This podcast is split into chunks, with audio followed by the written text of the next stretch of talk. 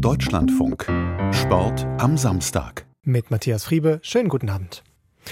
Olympia in Peking, die Fußball-WM in Katar, Menschenrechtsfragen, das zeigen diese letzten Großereignisse sehr deutlich, spielen eine immer größere Rolle im Sport. Im Bundestag wurde in dieser Woche darüber diskutiert, ob man Fördergelder auch von Menschenrechtsfragen abhängig machen sollte. Gleich ein Thema bei uns in dieser Sendung. Genauso wie die Macht des türkischen Fußballs, die sich nach der schweren Erdbebenkatastrophe besonders gut zeigt. Wir schalten nach Istanbul zur Leichtathletik EM und nach Kapstadt zum Ocean Race der Segler. Und dazu gibt es natürlich bei uns auch die Fußball Fußball-Bundesligen und den Wintersport. Es ist der vorletzte Tag der nordischen Skiweltmeisterschaft im slowenischen Planica. Vor einer guten Stunde ist der Teamwettkampf der Skispringer zu Ende gegangen und den hat Edgar Endres beobachtet. Mit einer Megaparty feiern die Slowenen ihr Team und den verdienten Weltmeistertitel. Klar siegt das Quartett vor den begeistert mitgehenden Fans um Einzelweltmeister Timi Sajic vor Norwegen und Österreich. Die deutsche Mannschaft, immerhin Weltmeister von vor zwei Jahren, springt von Beginn an der Spitze hinterher. Weil nur Karl Geiger seine beiden Sprünge konstant und sauber runterbringt, ist der Abstand als Fünfter riesengroß. Damit enden erfolgreiche Springertage bei der Weltmeisterschaft in Slowenien mit einer Enttäuschung. Und am Telefon ist der Olympiasieger und langjährige Fernsehexperte Toni Innauer. Guten Abend, Herr Innauer. Schönen guten Abend. Ein Fünfkampf um die Medaillen war dieser Teamwettbewerb. Am Ende steht der Gastgeber ganz oben Slowenien. Ist das der gerechte Sieger?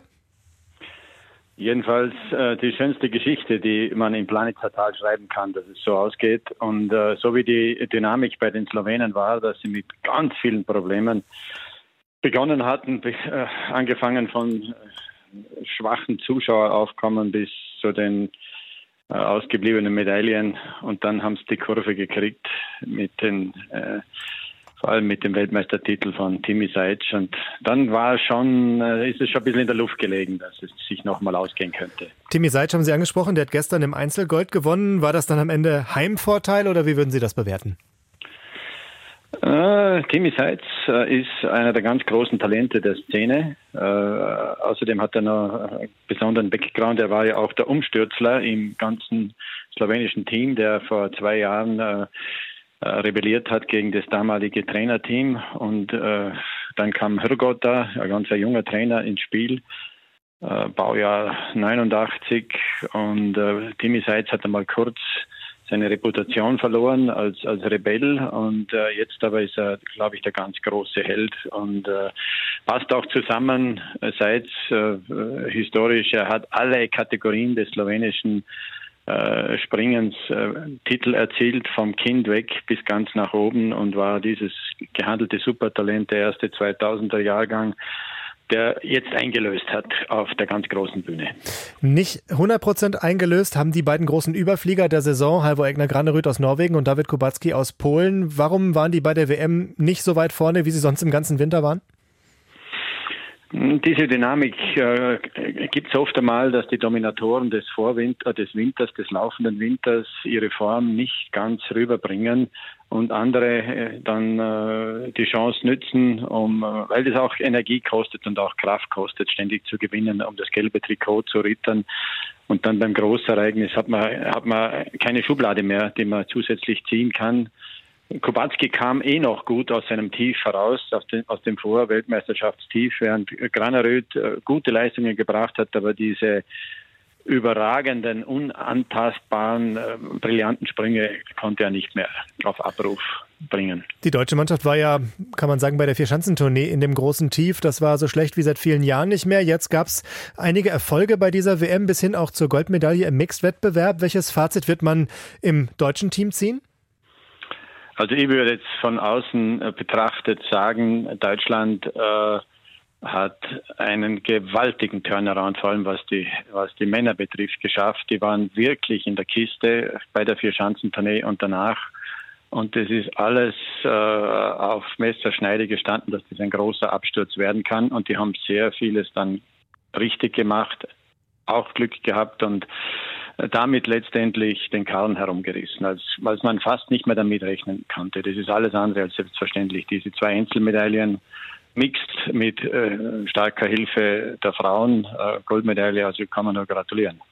Wenn Sie die Frauen ansprechen, die hatten ja auch vier Wettbewerbe mit dem Mixed ähm, bei dieser Weltmeisterschaft. Äh, kann man sagen, mit den Tagen von Planica ist das Frauenskispringen endgültig auf einer gleichen oder ähnlichen Stufe wie die Männer angekommen? Na, gerade in Deutschland hat es natürlich wieder mal noch einen, einen Schwung und noch einmal äh, eine, eine wirklichen, einen wirklichen Kranz ums Frauenskispringen gelegt. Äh, die sind, äh, was jetzt die Außenwirkung betrifft, war diese Weltmeisterschaft wichtig, weil auch mit äh, Katharina Althaus nochmal ein Star richtig geprägt worden ist. Leistungsmäßig äh, brauche ich mich noch zu sagen, und das sieht man auch in ein paar, ein paar Dingen, die so im Männerskispringen äh, kaum geben kann. Äh, eine Kanadierin, äh, so toll das ist, ein Riesentalent, gewinnt in dieser Sportart, in der sie überhaupt nicht zu den Standardnationen gehören, gewinnt die Goldmedaille im Einzel. Das gibt es im Männerspringen nicht mehr so etwas. Es äh, gibt ein paar andere Sachen, wie dass eine Späteinsteigerin wie Eva Pinkelnick, die mit 24 den Sport beginnt, hier eine Einzelmedaille gewinnt. Das äh, sagt, diese Sportart ist noch ein wenig durchlässiger als, als Männer-Skispringen von der Dichte her ist. Sie haben aufgeholt, aber es ist, äh, äh, wenn man es jetzt ganz sachlich und nüchtern und ohne Werbung machen zu wollen beurteilt, dann sind sie logischerweise aufgrund der, der Alt, des Alters der Sportart noch nicht ganz dort, wo Männer Skispringen ist. Ziehen wir vielleicht noch ein Fazit. Soll, soll, soll sie nicht, soll ihre Leistungen nicht schmälern, aber man darf sie ja mal ein bisschen versuchen, sachlich einzuordnen. Na klar. Äh, ich wollte mit Ihnen noch ein Fazit dieser Weltmeisterschaft ziehen. Sie waren ja auch vor Ort fürs ZDF ähm, letzte Woche noch. Welches Fazit würden Sie insgesamt ziehen? Das war ja eine WM, die als größtes Sportereignis Sloweniens angepriesen wurde. Da hat man aber gerade am letzten Wochenende noch viele leere Sitze in den, im, im Stadion gesehen. Ist der nordische Skisport insgesamt nicht mehr so attraktiv? Wie war Ihre, wie war Ihre Einschätzung von vor Ort? Was, was bleibt von diesen Tagen von Planitza? Ich glaube, dass da ein paar Fehler im, im Management, im Marketing der Veranstaltung passiert sind, in der Einschätzung, wie hoch man mit den Preisen gehen kann. Da hat man so ein, ein bisschen den ganz großen Vogel abschießen wollen mit den äh, zahlungskräftigen Skandinaviern, hat dabei die, äh, die eigenen äh, Landsleute übersehen. In der Preiskalkulation hat übersehen, dass äh, die Polen sich das auch nicht leisten wollen, die ein großes Zugvolk sind äh, zum Skispringen und hat sogar kaum geschafft, die Österreicher über den Wurzenpass zu bringen. Also da sind ein paar Dinge nicht richtig eingeschätzt worden. Das ist schade, äh, kann passieren, wenn der kommerzielle Aspekt zu sehr im Vordergrund steht. Für Slowenien war es letztendlich in Summe doch noch versöhnlich mit den äh, großen Herrenbewerben zum Schluss und mit den Goldmedaillen. Aber es wäre mehr drinnen gewesen. Es ist nicht der ganze Schatz gehoben worden, den man mit einer Weltmeisterschaft in diesem wunderbaren Tal hätte äh, machen können. Das Fazit von Toni Innauer, live hier bei uns im Deutschlandfunk zur nordischen Ski-WM in Planica. Danke für Ihre Zeit und Ihre Einschätzung zu den Tagen dort in Slowenien. Schönen Abend, vielen Dank. Auch. Danke Ihnen auch. Servus. Heute Mittag bereits für die letzte Entscheidung bei den Langläuferinnen. Katharina Hennig wurde über 30 Kilometer siebte. Ich habe halt heute leider den Skiwechsel ziemlich verkackt und habe da den Anschluss verloren an die Gruppe, wo es ums Podest ging. Das war sehr rennentscheidend und damit war die Lücke da und da kommst du halt auch einfach nicht mehr hin. Aber nichtsdestotrotz werde ich mich nicht über einen siebten Platz ärgern. Ich konnte am Ende noch mal pushen und da bin ich sehr zufrieden. Gold ging an die Schwedin Ebba Andersson in der nordischen Kombination, jubelte heute am Ende wieder Norwegen. Thorsten vom Wege.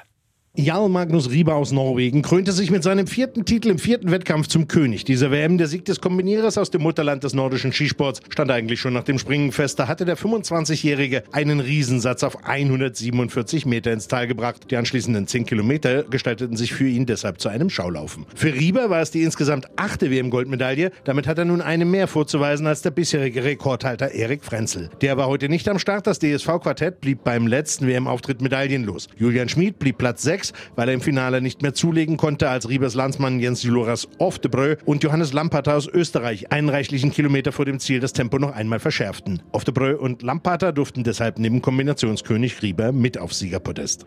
Und nach dem Rennen kündigte Bundestrainer Hermann Weilenbuch an, was schon gemunkelt wurde, nach 27 Jahren ist Schluss für ihn nach dieser Saison. Es hat sich jetzt die letzten äh, zwei Jahre, möchte ich sagen, immer mehr so angedeutet, dass ich glaube, ein Wechsel für die Jungs wichtig ist und gut ist, dass da ja, eine neue Ansprache kommt und einfach vielleicht ein neues Spirit, möchte ich mal so sagen. Morgen endet die WM dann mit dem 50 Kilometer Langlauf der Männer. Wir kommen jetzt zur Eisschnelllauf-Weltmeisterschaft. Die findet nämlich an diesem Wochenende auch statt und den Wettkampftag dort fasst Holger Gerska zusammen.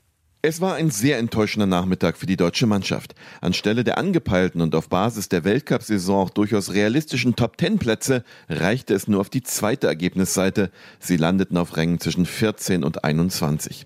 Frustrierend vor allem für Moritz Klein, der beim Weltcup über 1000 Meter auch in Heerenfeen bei ähnlicher Konkurrenz noch Sechster war, sich aber ausgerechnet im wichtigsten Rennen des Winters in den Kurven technische Fehler leistete. Und im Massenstartrennen überzeugten Michel Urich und Felix Mali mit starken Halbfinalläufen Läufen, aber im Finale war im Finish offensichtlich der Tank leer. Beide hatten als 14. mit der Vergabe der Topplätze nichts mehr zu tun. Claudia Pechstein scheiterte bei ihrer 21. Einzelstrecken-WM schon im Halbfinale, ebenso wie der schwer enttäuschte Felix Reinen, der in diesem Winter sogar einen Weltcup gewonnen hatte. Und ihre WM hatten die Biathletinnen und Biathleten schon vor ein paar Wochen in Oberhof. Aktuell sind sie beim Weltcup in Tschechien unterwegs, in Novo Mesto, und von dort meldet sich Tabea Kunze. Auch der Tag der Verfolgungsrennen in Nove Miesto brachte dem deutschen Biathlon-Team keinen Podestplatz. Am dichtesten dran war Benedikt Doll als Vierter. Nur gut drei Sekunden fehlten ihm auf Rang drei. Auf der spannenden Schlussrunde musste er den Schweden Ponsi Luoma am Ende davonziehen lassen. Platz eins und zwei gingen wie schon im Sprint an die Bö-Brüder, Johannes souverän vor Taje. Auch bei den Frauen jubelten zwei Norwegerinnen. Marte Olsby-Reuseland gewann knapp vor Ingrid Landmark-Tandrevold, Rang 3 ging an Frankreich. Denise Hermann Wick wurde Sechste. Drei Schießfehler kosteten sie das Podest. Ihre junge Teamkollegin Hanna Kebinger schaffte mit Platz 7 das beste Ergebnis ihrer Karriere. Und ein Ergebnis von der Abfahrt der Frauen im norwegischen Kvitfjell. Dort gab es einen Heimsieg durch Kaiser Lee. Emma Eicher wurde als beste Deutsche 23. Und wir kommen in die Fußball-Bundesliga jetzt in Sport am Samstag. Im Abendspiel zwischen Stuttgart und München ist Halbzeit. Die Münchner führen mit 1 zu 0 durch ein Tor von Delicht kurz vor dem Pausenpfiff. Damit sind die Bayern wieder an Dortmund vorbeigezogen. Der BVB aber ist punktgleich und weiter dran. Gestern ein 2 zu 1 gegen Leipzig und damit baute die Mannschaft um Kapitän Marco Reus gleich zwei Serien aus. In Freitags Heimspielen sind sie jetzt seit 19 Jahren ungeschlagen und in diesem Jahr 2023 haben sie von 10 Spielen jetzt auch 10 gewonnen. Jetzt sind wir auf einer großen Welle, auf der wir gerade reiten. Aber wir wissen schon, dass wir noch einiges zu tun haben. Und äh, wenn wir da oben bleiben wollen, dass wir noch mehr geben müssen. Und äh, da weiß die Mannschaft schon Bescheid. Der BVB also ganz oben. Nur ein paar Kilometer weiter ist der Tabellenkeller zu Hause. Bochum und Schalke trafen sich zum Ruhrpott-Duell und durch das 2 zu 0 der Schalker sind beide jetzt ganz unten punktgleich. Stefan Kausen. Das, was zum Start der Rückrunde noch unmöglich schien, ist eingetreten. Schalke ist nicht mehr Tabellenletzter, tauscht mit dem VfL Bochum die Plätze 17 und 18. Eigentor Manuel Riemann, Torwart von Bochum, kurz vor der Pause. 2 zu 0 Schalke, Marius Bülter. Für S04 bei der Rückkehr des Thomas Reis zu seinem Ex-Club VfL Bochum. Schalke kriegt die Kurve. Bochum verliert von den letzten sieben Spielen das sechste. Schalkes Trainer Thomas Reis im Hinspiel noch in Bochum auf der Bank sagte heute nach dem Spiel. Also ich meine, im Endeffekt tut es einfach gut. Ja, es tut ähm, uns als Mannschaft gut, es tut äh, als Trainer, ich glaube dem ganzen Umfeld, aber wichtig ist, was am 34. Spieltag ist. Und äh, da haben wir noch eine Menge Arbeit vor uns, aber wir sind äh, wieder aufgestanden. Wir waren ja schon äh, abgeschrieben. Jetzt ist Schalke punktgleich mit Bochum und auch mit Hoffenheim. Die TSG unterlag heute nämlich in Mainz mit 0 zu 1, wie Florian Winkler berichtet. Mutige Mainzer bejubeln den vierten Sieg in Folge. Gegenüber weite Strecken harmlose Hoffenheimer zeigten die Rheinhessen eine aggressivere und zielstrebigere Leistung. Den Treffer des Tages besorgte Leandro Barrero in der 33. Minute. Nach der Pause zeigte sich die TSG zwar offensiver, hatte eine gute Chance durch Geigers Schuss, ansonsten waren die Gäste aber nicht druckvoll genug und hatten defensiv dazu immer wieder Probleme. Mainz dagegen mit Möglichkeiten sogar den zweiten Treffer zu machen, aber es blieb beim 1 zu 0. Die 05er zeigen sich weiter heimstark. Die Kraichgauer kassierten dagegen gegen die siebte Niederlage in Serie. Der Trainerwechsel scheint endgültig verpufft und Hoffenheims Blick in der Tabelle geht mehr denn je nach unten. Nicht mehr ganz so bang. Nach ganz unten schauen muss der FC Augsburg. Nach einem 2 zu 1 heute gegen Werder Bremen sind es jetzt schon acht Punkte Vorsprung auf die Abstiegsränge. Florian Eckel. Schon nach fünf Minuten schockt der FCA Werder. Nach einem weiten Ball trifft Dion Bejo aus zwölf Metern im Fallen zum 1 zu 0. Bremen danach mit viel Druck, folgerichtig der Ausgleich durch Jens Day in der 16. Minute. FCA-Keeper Kikiewicz hatte eine Flanke von Bittenkurt passieren lassen, Stay per Kopf aus einem Meter erfolgreich. Die Partie danach offen. Direkt nach Wiederbeginn schlägt der FCA erneut zu. Arne Meyer vollendet einen Querpass von Demirovic aus 10 Metern. Bremen danach mit einer Vielzahl an Chancen. Entweder ist Gikiewicz oder ein Augsburger Abwehrbein dazwischen. Somit gewinnt der FCA mit 2 zu 1, der vierte Heimsieg in Folge. Und wir klettern jetzt in der Tabelle weiter nach oben bis fast nach ganz oben. Union Berlin hat es heute verpasst, zumindest bis zum Abend mit den Bayern wieder gleichzuziehen. Vom 0 zu 0 gegen Köln meldet sich Jakob Rüger. Nach einer schwachen ersten Halbzeit von beiden Mannschaften nahm die Partie nach der Pause endlich Fahrt auf. Vor allem der erste FC Köln kam zu guten Abschlüssen, doch die Gäste scheiterten mehrfach am starken Union-Torwart Frederik Rönno oder an den eigenen Nerven. In der Schlussphase hatten die Köpenicker, angepeitscht von den eigenen Anhängern im ausverkauften Stadion an der Alten Försterei, noch einmal eine Druckphase. Doch ein Tor wollte einfach nicht fallen in dieser Partie.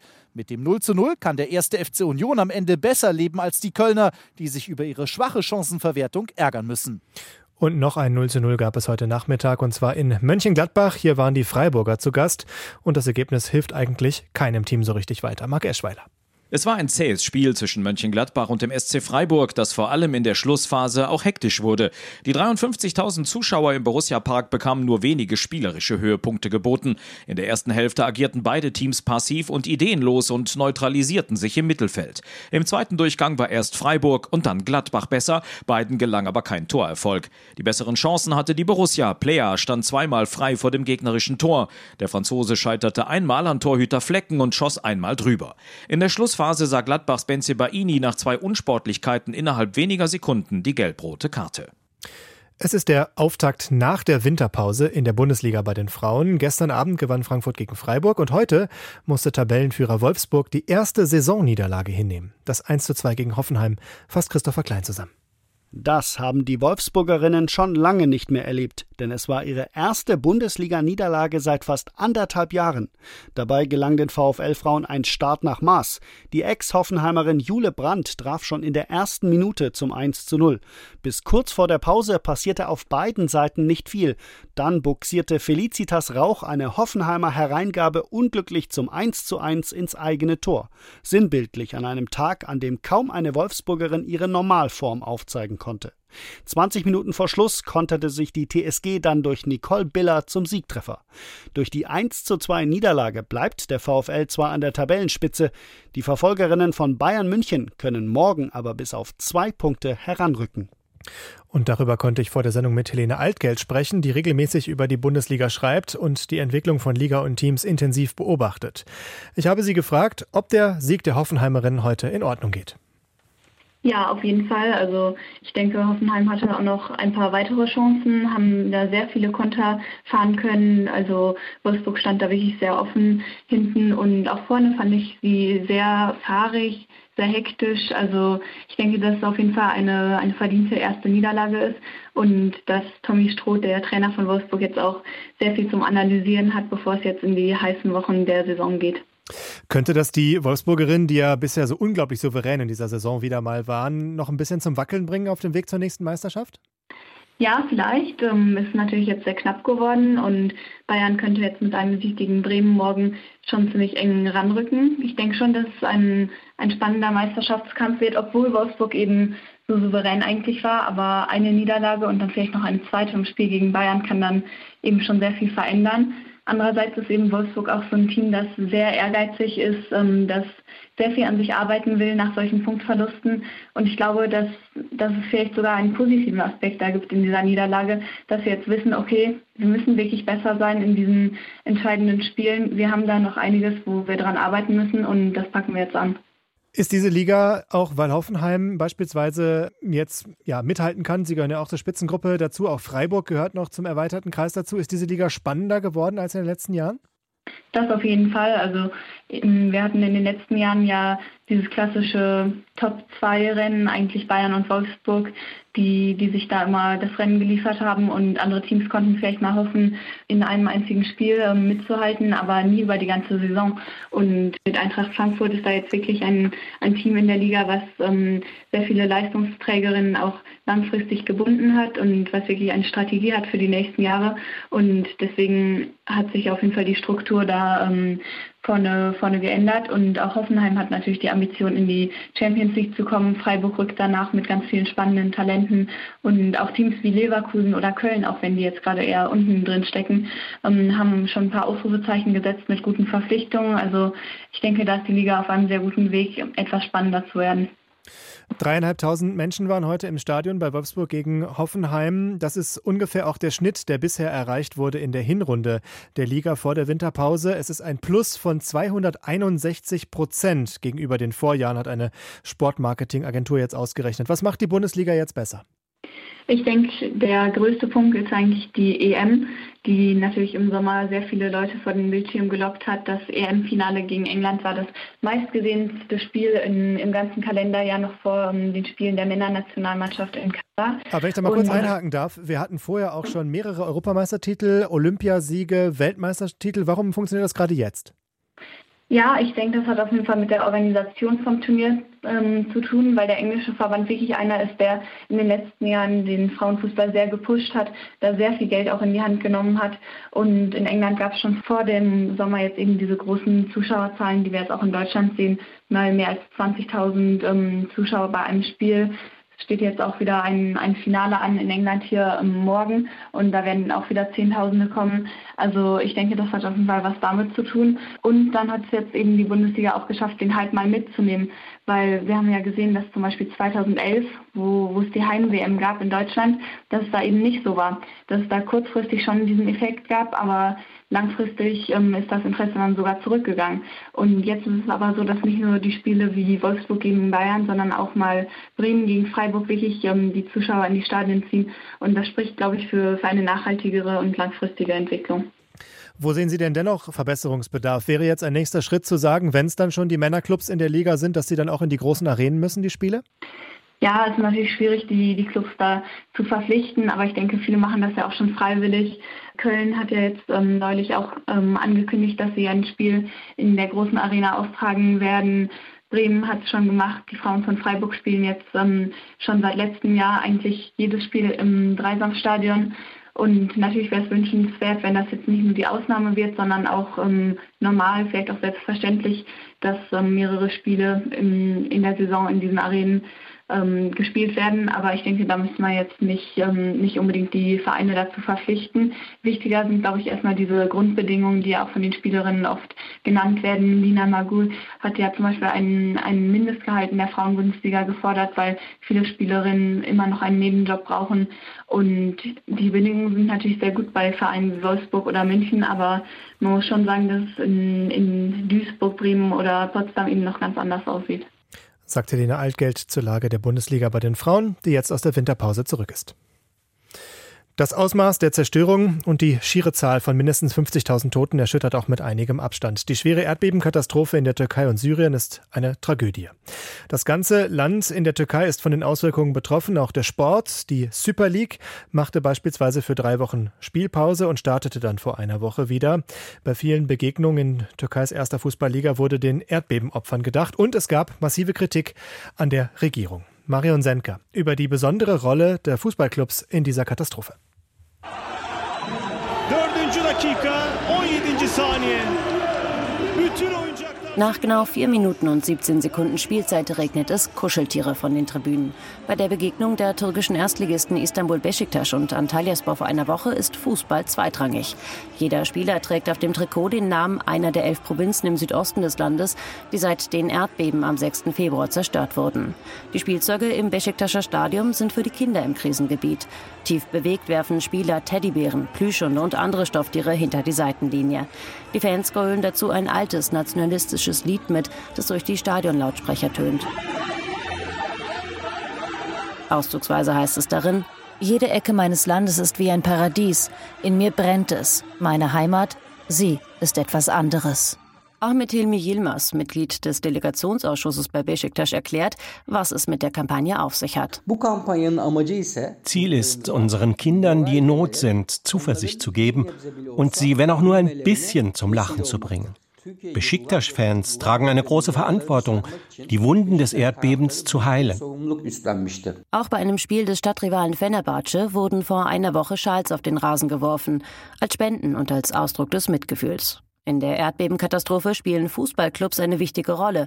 Viele schickten direkt nach dem Unglück Mitglieder als Helfer ins Erdbebengebiet. Sie suchten in den Trümmern nach Verschütteten, verteilten Suppe und organisierten Zelte und Toiletten. Eine Fangemeinde fiel dabei besonders auf. Anhänger der Besiktas-Gruppe Charsche, die als Ultras bekannt sind. Sie machten etwa Jagd auf Menschen, die in zerstörten Häusern geplündert oder die Arme von Leichen abgeschnitten haben sollen, um sich deren Schmuck zu sichern. Was danach mit ihnen geschah, zeigen Videos von Charsche im Internet. Was haben sie dir getan? Du bist ein Verräter, du bist ein Hurensohn. brüllt ein Mann. In dem Video treten er und seine Kollegen auf einen anderen Mann, der auf dem Gehweg liegt. Seine Hände sind am Rücken zusammengebunden. Dafür wurden die selbsternannten Hilfs-Sheriffs im ganzen Land gefeiert. Erst als ein paar Tage später 16 Fans kurzzeitig in Gewahrsam genommen wurden, weil sie zur Gewalt gegen Syrer und Afghanen aufgerufen haben sollen, hörte die öffentliche Darstellung der Selbstjustiz auf. Wir haben die Gelegenheit, ein Charge-Mitglied zu sprechen. Der junge Mann sagt, er sei als Helfer in der südtürkischen Stadt Antakya gewesen und beschreibt. Wenn wir sicher waren, dass es Plünderer sind, haben wir sie den Sicherheitskräften übergeben. Wir haben versucht, das Eigentum und das Leben unserer Landsleute zu schützen. Der Mann hat Angst vor Verfolgung durch die Behörden und will seinen Namen nicht nennen. Zur Solidarität mit den Opfern gehört für ihn, wie für viele Fußballfans, nämlich auch die Kritik an der Regierung von Staatspräsident Recep Tayyip Erdogan. Der erlaubte zum Beispiel erst nach Tagen den Soldaten in der notwendigen Anzahl vor Ort zu sein. Dabei ist die Armee für solche Katastrophen mit am besten ausgerüstet. Ich denke, dass die Regierung beim Krisenmanagement schwach ist. In den ersten drei Tagen wurde nur von Nichtregierungsorganisationen Hilfe geleistet. Wir können also sagen, dass der Staat nicht da war. Als die Regierung dann präsenter wurde, beschwerten sich manche lokale Helfergruppen. Verwalter aus Ankara würden ihre Hilfsgüter konfiszieren und im eigenen Namen verteilen. Die Zeltlager von Charsche, Fenerbahce oder anderen Clubs bestehen dagegen weiterhin. Die Fußballvereine scheinen unantastbar. Das zeigt auch eine aktuelle Gerichtsentscheidung. Richter, die sonst für ihre freiwillige oder gezwungene Regierungstreue bekannt sind, entschieden kürzlich zugunsten der Fenerbahce-Anhänger. Sie dürfen nun doch zum Spiel ihres Vereins an diesem Wochenende gegen Kayserispor. Ursprünglich hatten die Behörden den Fenerbahce-Fans Stadionverbot erteilt. Grund sind Anti-Erdogan-Sprechchöre, wie diese bei der Partie von Fenerbahce gegen Konyaspor vor einer Woche.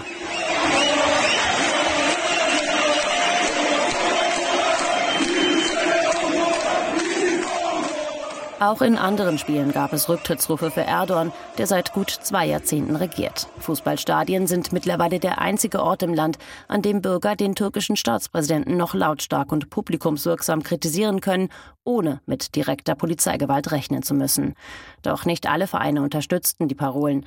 Kayserispor distanzierte sich zum Beispiel schriftlich. In der Türkei seien Politik und Fußball eben eng verflochten, meint Ahmet Hilmi Yilmaz, Vereinsfunktionär von Besiktas Istanbul. In manchen Vereinen werde der Vorstand direkt von der Regierungspartei ernannt. Er wünscht sich, dass Ankara konstruktiver mit Kritik umgehen würde. Fans können vom Clubmanagement den Rücktritt fordern, wenn die Mannschaft schlecht spielt. Und sie verlangen von der Regierung den Rücktritt, wenn das Land schlecht geführt wird.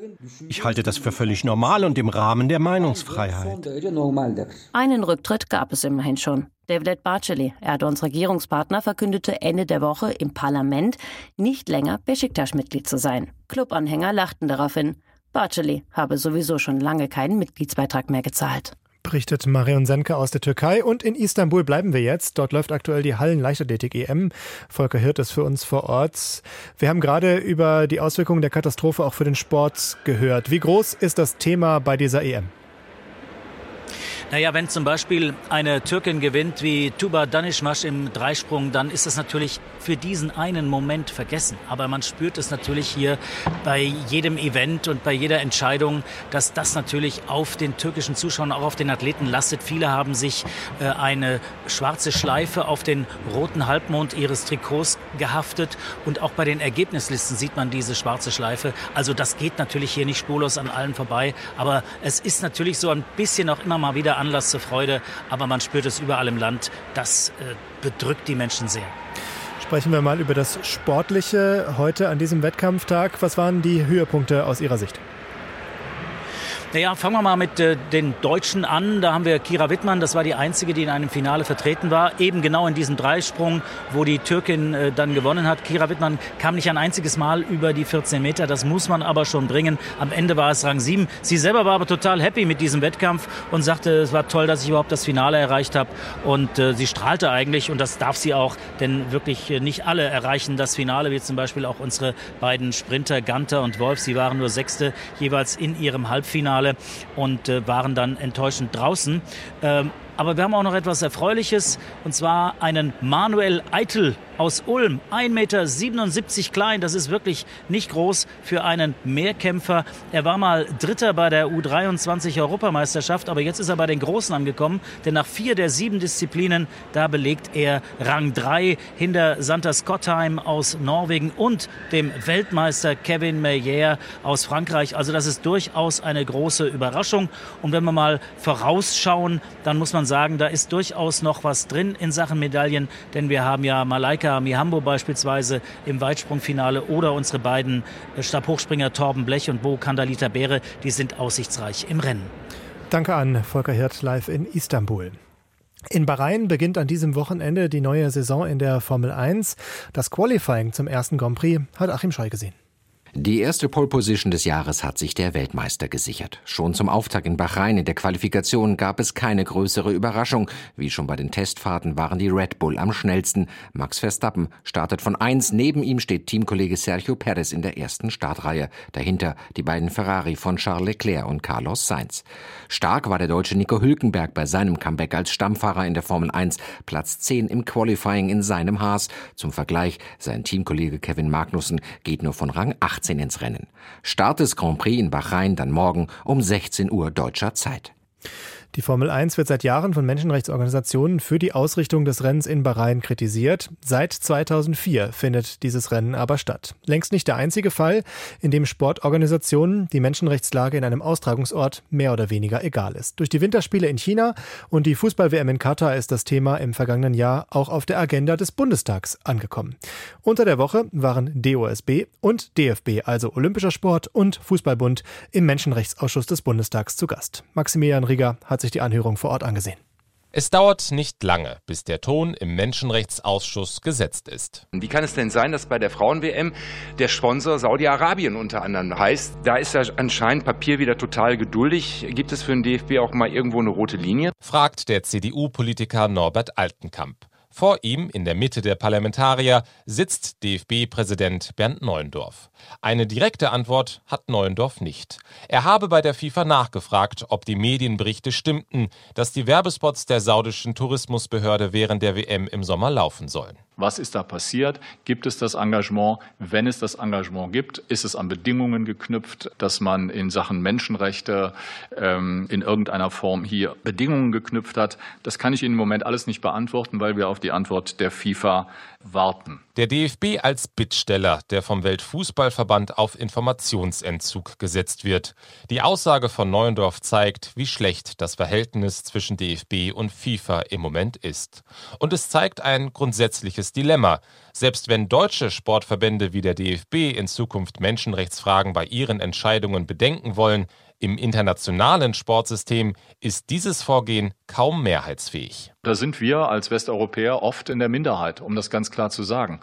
Ähm, ich kann äh, und ich werde versuchen, äh, da garantiere ich Ihnen auch für, dass wir mit kleinen Schritten vorankommen. Aber die Vorstellung, dass wir maximale Forderungen sofort umsetzen, die ist einfach weltfremd. Deshalb wolle er Verbündete suchen, so Neuendorf. Progressive Allianzen, angestoßen von deutschen Sportverbänden, das ist auch die Forderung von Maximilian Klein. Klein ist Direktor für Sportpolitik und Strategie bei der unabhängigen Athletenvereinigung Athleten Deutschland. Er sitzt zwei Stunden vor Neuendorf im Menschenrechtsausschuss zusammen mit DOSB-Präsident Thomas Weikert. Und Klein erkennt an, dass deutsche Verbände international einen schweren Stand haben. Es ist wirklich sehr, sehr schwierig, Einfluss im internationalen Sportsystem zu üben. Herr Weikert als ehemaliger Weltverbandspräsident äh, weiß das sehr, sehr gut. Und da haben wir natürlich auch Verständnis, dass das für den DOSB allein extrem schwierig ist. Also da darf man auch nicht zu hohe Erwartungen haben. Vor einem Jahr hatte Klein vor dem Menschenrechtsausschuss noch kritisiert, dass der DOSB keine Menschenrechtsstrategie habe. Seitdem hat sich aber etwas getan. Der DOSB hat sich in seiner Satzung zu menschenrechtlichen Sorgfaltspflichten bekannt. Es gibt inzwischen einen runden Tisch für Menschenrechte und einen Menschenrechtsbeirat.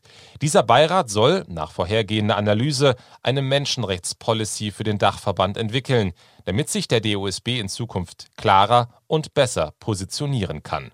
Es ist auch der Versuch aufzuholen, was in den vergangenen Jahren verpasst wurde, auch weil der Druck aus der Politik lange gefehlt hat. Ja, wir haben uns in der Vergangenheit um das Thema nicht genügend gekümmert von Seiten der Politik. Das muss man einfach sagen. Konstatiert Peter Heid, menschenrechtspolitischer Sprecher der FDP. Auch das hat sich inzwischen geändert. Die Wortmeldungen der Parlamentarier zeigen, zumindest im Menschenrechtsausschuss gibt es eine fraktionsübergreifende Mehrheit dafür, Verbänden Steuergeld zu entziehen, wenn sie menschenrechtliche Risiken missachten. Wir sagen ja nicht, dass wir sozusagen von heute auf morgen den Verbänden Geld wegnehmen wollen. Wir sagen aber, ihr müsst schauen, das sind Steuergelder, die wir hier vergeben und wir müssen da auch Kriterien eben dranlegen. Also geht es für uns darum, dass sich die Verbände auf den Weg machen in die richtige Richtung, Menschenrechte in ihre Satzungen aufnehmen, Menschenrechte leben und dann ist alles gut. Und wenn sie aber sich beharrlich weigern und sagen, das ist uns alles gar nicht, dann können wir ihnen auch keine Steuergelder mehr geben. Selbst DOSB-Präsident Thomas Weikert steht der Idee offen gegenüber. Das halte ich insgesamt, weil wir in der Vergangenheit ja viele Probleme hatten im internationalen Bereich, durchaus für eine Möglichkeit, die man ansprechen sollte. Wie die Kriterien aussehen und wann sie kommen könnten, ist aber noch unklar. Hier gibt es bei aller grundsätzlichen Einigkeit das Potenzial für Konflikte. Maximilian Klein von Athleten Deutschland geht sogar noch einen Schritt weiter.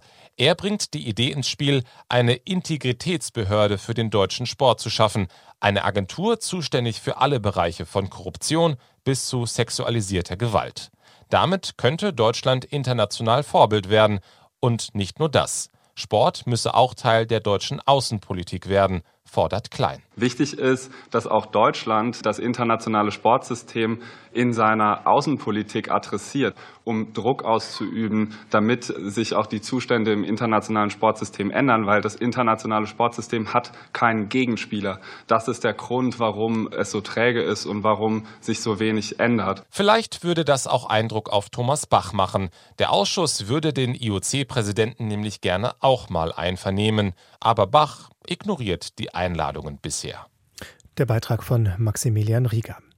Themenwechsel in Sport am Samstag. Einmal mit dem Boot um die Welt. Das Ocean Race der Segler erlebt eine große Faszination. Vor dieser Sendung konnte ich mit Susanne, genannt Sanni Beuke, sprechen, die bei der zweiten Etappe des Ocean Race mit an Bord eines Schiffes war, von den Kapverden nach Kapstadt. Und dort in Kapstadt habe ich sie auch erreicht und sie gefragt, ob sie, weil sie vor einem Jahr Silber gewonnen hat mit ihrer Partnerin Tina Lutz bei den Olympischen Spielen in der Klasse der 49er FX, ob das überhaupt vergleichbar ist mit diesem Hochsee Offshore-Segeln? Ihre Antwort im Interview.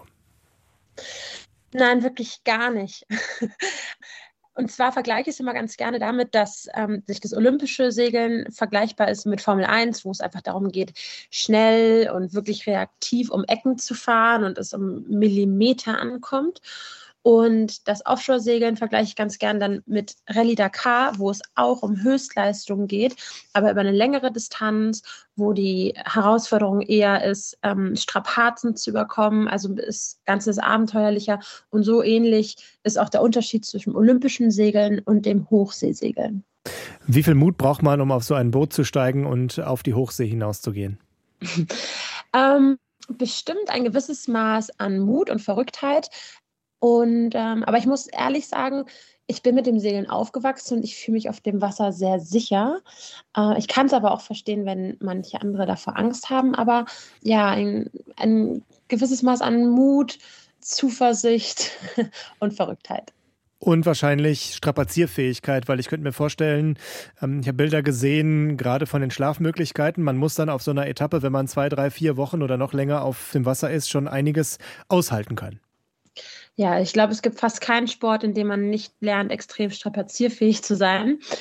Aber bei uns ist die Herausforderung auf jeden Fall mit sehr wenig Komfort, mit sehr wenig, was dem Menschen eigentlich gut tut, auszukommen. Weil das Essen ist eigentlich schlecht, muss man sagen. Wir gar kein frisches Essen dabei haben. Der Schlaf ist noch schlechter, also ungefähr drei bis vier Stunden am Tag. Das ist natürlich viel zu wenig. Und dann ähm, ja, haben wir natürlich keine richtigen Betten, sondern Rohrkojen. Und genau, das ist also die, die Herausforderung im Offshore-Segeln mit diesen strapaziösen Bedingungen irgendwie trotzdem noch äh, Leistung abrufen zu können. Wie kann man denn dann Höchstleistung abrufen unter diesen Bedingungen? Mm, indem man sich auf das Schöne konzentriert. Und natürlich muss man einige Leidenschaft für den Sport mitbringen und fürs Wasser und ja, zu allem, was dazugehört. Aber ich habe mich probiert in der letzten Etappe viel darauf konzentrieren, was Schönes um mich herum passiert, wie zum Beispiel ein Sonnenstrahlen, der mir ins Gesicht scheint, wie dann doch mal essen, was gut schmeckt oder ein Witz an Bord. Solche Kleinigkeiten machen dann unheimlich glücklich und das macht dann auch wieder das Leben an Bord aus, weil es ist so, so rau und negative Momente folgen sofort auf positive Momente. Es ist äh, sehr, sehr intensiv, das Leben dort, in diesem Minimalismus. Jetzt läuft gerade die absolute Königsetappe des Ocean Race durch Südpolarmeer durch, von Südafrika an Australien vorbei bis nach Brasilien. Das geht mehrere Wochen. Sie sind jetzt nicht an Bord. Wie ist es dazu gekommen? Werden Sie immer nur für einzelne Etappen gebucht sozusagen? Ja, genau. Also der Skipper Kevin Escoffier, der hatte ähm, von Anfang an klar gemacht, dass er die Teams immer sehr ähm, kurzfristig zusammenstellt und ähm, die erste Etappe wurde von einer Teamkollegin gesegelt, Abby Ehler. Sie hat schon bereits drei Ocean Races hinter sich und für mich wenig überraschend tatsächlich hat er sie ausgewählt für diese Königsetappe, weil sie schon dreimal im Southern Ocean war und ähm, somit oder mehr Erfahrung hat, ähm, um für dieses Team die bestmögliche Stellschraube zu sein. Als Sie mit an Bord waren, ähm, war sozusagen Ihr Motto: The Race is Female. Was wollen Sie erreichen? Dass mehr Frauen noch mit dabei sind oder äh, dass eine Bewusstseinsveränderung eintritt? Was ist das Ziel? This Race is Female ist eine Kampagne, ähm, die Frauen empowern soll, Dinge zu tun, die sich vorher nicht getraut haben. Und zwar ist es der Claim von meiner eigenen Segelkampagne, äh, mit der ich dann 2028, es ist noch lange hin, hm. hoffentlich dann bis zur Wondig komme. Und es geht darum, Frauen natürlich einerseits zu motivieren, im Segelsport über ihre eigenen Grenzen hinauszuwachsen, aber auch in anderen persönlichen Zielen, die beruflich sind, privater Natur. Denn ich glaube, wir Frauen, wir haben doch mit viel mehr Hindernissen zu, zu kämpfen, um unsere Ziele zu erreichen. Dann habe ich mir gedacht, das nenne ich meine Kampagne This Race is Female, um äh, Vorbild zu sein und ähm, zu zeigen an, anhand meiner eigenen Geschichte, nämlich aus dem olympischen Segeln einfach mit dem Hochseesegeln zu starten. Ein, ein Job, der eigentlich wirklich männerdominiert ist und den es wenig Frauen gibt, zu zeigen, das ist möglich und im Segeln sind wir komplett equal. Da gibt es keine Frauenwertung, da wird auch gar kein großer Hehl daraus, dass man eine Frau ist. Und deswegen ist das Segeln ein unheimlich cooler Sport, um Gender Equality ähm, voranzuschalten und zu ermutigen sagt Seglerin Susanne Sanni Beuker über ihre Erfahrung beim Ocean Race. Eine noch deutlich ausführlichere Version dieses Gesprächs finden Sie auf deutschlandfunk.de-sport oder in unserer Audiothek-App. Erik Maxim Choupo-Moting, wenn Sie den Namen hören, wissen Sie, die Bayern haben ein Tor erzielt. 2 zu 0 jetzt beim VfB Stuttgart. Wir kommen nochmal zum Fußball zurück in Sport am Samstag. Schauen jetzt in die zweite Fußball-Bundesliga. Da machte der Hamburger SV heute einen großen Schritt zum lang ersehnten Wiederaufstieg. Las Pegelow. Es war der fünfte Heimsieg in Folge für die Mannschaft von Trainer Tim Walter, verdient, aber auch wenig glanzvoll. Jean-Luc Dompe erzielte in der ersten Halbzeit die 1 0 Führung. Nach dem Tor hielt Dompe ein Trikot seines Mitspielers Mario Vuskovic in die Höhe, der in der kommenden Woche vor dem DFB-Sportgericht sein Urteil im Dopingverfahren erwartet. Im Spiel heute hielt Nürnberg zwar eine Zeit lang mit, war aber nach vorn viel zu harmlos. Das 2 0 durch Ludwig Reis Anfang der zweiten Halbzeit war deswegen schon fast die Vorentscheidung für den HSV ehe Ransford Königsdörfer in der Nachspielzeit den 3-0 Endstand markierte. Zumindest bis heute Abend rückt der HSV bis auf einen Punkt an Spitzenreiter Darmstadt heran. Außerdem gewann Düsseldorf 1 zu 0 in Regensburg und Sandhausen und Kiel trennten sich 1 zu 1. Wir schauen noch in Liga 3. 19 Punkte Vorsprung auf einen Nichtaufstiegsrang hatte der SV Elversberg vor diesem Spieltag. Ein Aufsteiger aus der Regionalliga, Thomas Wolscheid, über einen außergewöhnlichen Verein auf dem Weg in die zweite Liga. Mitte der Woche im Büro von Frank Holzer. Mit seinem Sohn Dominik, Geschäftsführer der Arzneimittelfirma Ursa Farm im saarländischen Bübingen und Aufsichtsratschef der SV Elversberg. Überraschungsbesuch von Fußballlegende Felix Magath. Sag mal, das gibt's doch nicht, Felix. Guck an! Er und Frank Holzer sind seit gemeinsamen Tagen beim 1. FC Saarbrücken sowas wie beste Freunde. 1976 steigen sie zusammen in die Bundesliga auf und weil der damalige Geringverdiener Magath vom FCS kein vernünftiges Angebot erhält, wechselt Holzer aus Protest zu Eintracht Braunschweig. Dort ist er unter dem als knallhart geltenden Trainer Branko Cebec nicht nur Fußballprofi in der Bundesliga, sondern auch Vollzeitstudent der Pharmazie. Das kommt ihm zugute, denn nach zwei sehr erfolgreichen Jahren, in denen ihn der Kicker zum besten Linksaußen Deutschlands kürt, muss er seine aktive Karriere als 28-Jähriger wegen einer Knieverletzung beenden. Er kehrt ins Saarland zurück, arbeitet als Apotheker, steigt in die kleine Firma seines Vaters ein und baut den Konzern mit mittlerweile 350 Millionen Euro Umsatz auf. Das alles muss man wissen, um die SV Elversberg zu verstehen denn der Verein ist ohne Frank Holzer nicht vorstellbar. Also die SV Elversberg ist von der ursprünglichen Idee ist es eine Möglichkeit, in meinem Heimatort was Positives im Sport zu bewirken. So fing das an, ganz allgemein gesagt. Der Verein hatte Probleme 1990. Ich habe ihn als Vorsitzender übernommen, habe ihn saniert und habe ihn um zweitletzten Platz in der Landesliga übernommen. Und wir sind dann also kontinuierlich hochgegangen. Hochgegangen bis in die dritte Liga. Das war 2013. In diesem Jahr wird Frank Holzer 60. Ein Jahr später der Abstieg und das erfolglose Bestreben, wieder aufzusteigen. Die Trainer wechseln. Von Juli 2014 bis Oktober 2018 arbeiten sieben Trainer bei der SVE. Keiner schafft den Aufstieg. Hinter den sportlichen Kulissen werden in Elversberg aber Strukturen für den Profifußball geschaffen. Anders als beim großen Nachbarn, dem Traditionsverein 1. FC Saarbrücken, läuft alles geräuschlos ab. Längst hat Frank Holzer sich in den Aufsichtsrat zurückgezogen und sein Sohn Dominik ist Präsident. Er modernisiert den Verein, baut das kleine Stadion an der Kaiserlinde in Eigenregie um zur Ursafam Arena. 2018 dann der vielleicht entscheidende Schritt. Dominik Holzer verpflichtet Ole Bog als Sportdirektor und Horst Steffen als Trainer. Holzer setzt statt auf kurzfristigen Erfolg auf Nachhaltigkeit. Du siehst, wenn du dann nachhaltig und langfristig arbeiten kannst und hast einen Etat, der konkurrenzfähig ist, dann kannst du was aufbauen. Ne? Und ich glaube, das ist so auch so ein bisschen ein Bild von Elversberg, was wir über Jahre versuchen dass der Ole Bog weiß, wie der Steffen spielen will. Das heißt, der Ole Bog baut einen Kader, wie der Steffen spielen will. So, und der Horst Steffen hatte unheimliches Charisma, hatte Menschenkenntnis und er kann einfach auch den Kader befeuern. Ja? Und während die Mannschaft der SV Elversberg in der dritten Liga von Sieg zu Sieg eilt, wird wiederum ziemlich geräuschlos im Hintergrund an einem Trainingsgelände und am Ausbau des Stadions gearbeitet. Noch ist es nicht zweitligatauglich. Es konnte aber auch niemand ahnen, dass die SVE den Durchmarsch höchstwahrscheinlich schaffen wird. Für Felix Magath hat der Erfolg einen Namen, der seines Freundes Frank Holzer. Ohne dass jetzt Frank dieses Durchhaltevermögen gehabt hätte, ne, weil er eben hierher kommt, weil es sein Verein ist mhm. und er sich da von diesen Rückschlägen auch nicht aus der Ruhe hat bringen lassen, weitergemacht hat. Das ist ja das, was ihn auszeichnet, was außergewöhnlich ist.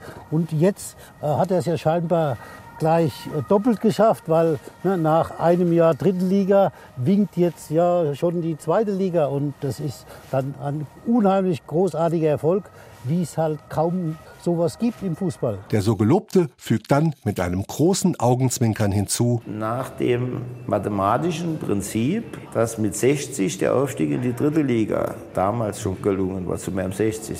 Jetzt zu meinem 70. schenkt mir eventuell die Mannschaft, spricht mein Sohn mit der Mannschaft, Trainer und allem drum und dran, schenke mir vielleicht den Aufstieg in die zweite Liga. Ja, und dann gucken wir mal. Ja, Wie kann es dann nur weitergehen? Ist klar. Darauf sollten wir heute trinken. Zu Wohl, ne? Drücke ich die Daumen. Danke, Felix. Nächsten Aufstieg. Der SV Elversberg auf dem Weg in Liga 2. Weiter 2 zu 0 für die Bayern in Stuttgart. Den Spielbericht hören Sie heute Abend in Sport aktuell hier im Deutschlandfunk ab 22.50 Uhr. freue mich, wenn Sie dann wieder dabei sind. Das war Sport am Samstag mit Matthias Friebe. Schönen Abend noch.